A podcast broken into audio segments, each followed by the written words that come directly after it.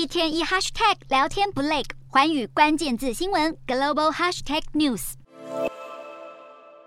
美国国务卿布林肯日前表示，中国已经无法接受维持台湾现状，决定对台湾强加施压。近期，布林肯不断对台海情势提出警告。他曾表示，习近平为了连任做准备，正带领中国走向更激进的方向。布林肯的担忧不是没有原因。习近平在中共二十大的政治报告中提及，绝不承诺放弃使用武力，保留采取一定必要措施的选项，是针对外部势力干涉和极少数台独分裂分子。美国认为，习近平正在改变对。对待台湾的方式。今天的国际新闻评论要来谈谈中共二十大已全面掌权的习近平独断的决策模式，可能会让情势更难以判断，甚至会因为缺乏缓冲，采取冒进的军事行动。美国认为中国对台动武的可能性正在增加，更加集权的中国根本是区域内的不定时炸弹。习近平真的会武力夺取台湾吗？台湾又该如何应应及准备呢？布林肯不断对外表示他对台湾安全的重视，认为台湾是全。全球晶片供应的主要来源地，倘若中国对台湾进行军事攻击，这对全球经济将带来毁灭性的伤害，而这样的危机正在升高之中。从美国的角度来看，长期以来秉持着维持现状的基本立场，认为中国就是要片面改变现状。无论是美中之间全球霸权的争夺，或是中国对两岸统一的历史使命，甚至是台湾在东亚第一岛链的区域价值，中国已成为美国的主要竞争对手。美国白宫近期发布的新的国家安全战略报告直指中国就是美国的战略竞争对手。显然，目前的中国才是美国的头号威胁。这已完全不同于过去的冷战格局。中国的综合国力早已超越了俄罗斯，甚至很有可能在不久之后超越美国，直接对美国全球霸主地位带来挑战。所以，自川普时期开始，一直到现在的拜登政府，抗衡中国已成了美国跨党派的共识。这解释了为何美方对于印太战略的重视，同时又一再强强调。台海和平稳定的重要性。此外，就中国的视角来看，一中原则是神圣不可侵犯的原则，解决台湾问题更是攸关着中共的统治地位及正当性。那么，任何凸显台湾主权独立的动作，都是踩到中国的红线。这从今年八月初，美国众议院议长佩洛西访台，中国过激的反应，采取大规模的军事演练，无非就是要展现出中国拥有台湾主权的坚定意志，向国际社会亮剑，不容许台湾和其他国家有任何官方往来，尤其是台美。之间的合作活动，中国动武的条件越来越清晰。这次习近平在中共二十大所做的政治报告，虽然表示会以最大诚意争取和平统一，但他更强调要发挥主导权和主动权，采取各种可能的手段来反制台独势力及其活动，更明言不会放弃使用武力。值得留意的是，倘若要对台动武，不只是要用来对付台独，这次报告中更提到外部势力干涉。言下之意，中国的惩治对象还包括了外部势力。中国不只只是要反对干涉，还要把打击范围扩大至助长台独势力的任何一方。不过，必要的措施选项会是什么，则是模糊。从习近平政治报告中的涉台部分可以发现，外部势力及台独分子的定义相当模糊。虽然美国也一再表示不支持台独，但对于何谓台独，美中双方恐怕看法不一致。对中国来说，任何凸显中华民国或台湾主权地位的言行，都可以会被贴上台独标签。但是美国并不这么认为，不支持台独是在维持现状的前提之下，接受台湾当前的政府运作体制，包括台湾的国防和外交权力，而跟中国的看法完全不同。中国不但不会接受，还有意要片面改变现状。问题是，中国如果要使用武力来解决台湾问题，那么他所谓的外部势力必然会介入。不只是美国，就连日本都表明了台湾有事即是日本有事，更不用说美日韩的安全同盟关系已越来越紧密。不只是要对付来自北韩的军事威胁中国。更是要防范的对象之一。